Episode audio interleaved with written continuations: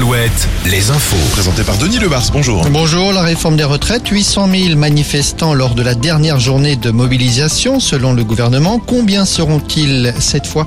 Alors que le texte a déjà fait l'objet de décrets Réponse en fin de journée, 250 manifestations annoncées dans le pays. De nombreux rassemblements ont lieu ce matin. À Angers et La Roche-sur-Yon, ce sera cet après-midi à 14h. Angers où la préfecture a interdit de manifester devant la mairie et devant la préfecture. Selon un récent sondage, 57% des Français soutiennent la mobilisation aujourd'hui et 60% souhaitent d'ailleurs que le mouvement se poursuive. Les premières mesures sur les usages de l'eau. En Mayenne, une première alerte de vigilance dans le sud-est du département, un niveau qui pour l'instant n'implique pas de restrictions.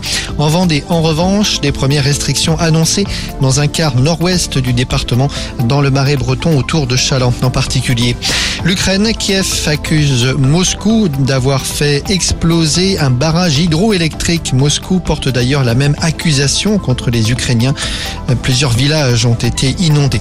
En Normandie, on commémore le D-Day, le jour du débarquement aujourd'hui, avec notamment la patrouille de France dans le ciel du Calvados ce matin. Sport et justice à Angers. Pardon, à Angers, la cour d'appel doit se prononcer aujourd'hui sur le sort de l'ex-président du club de hockey sur gazon. La justice lui reproche d'avoir déclaré de fausses licences pour obtenir plus de subventions. Il s'agit donc d'un procès en appel.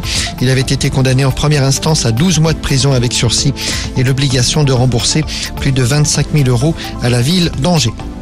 Le foot, Hervé Renard dévoile, pardonnez-moi, aujourd'hui une liste de 26 joueuses pour la Coupe du Monde. Coupe du Monde qui aura lieu cet été en Australie et en Nouvelle-Zélande.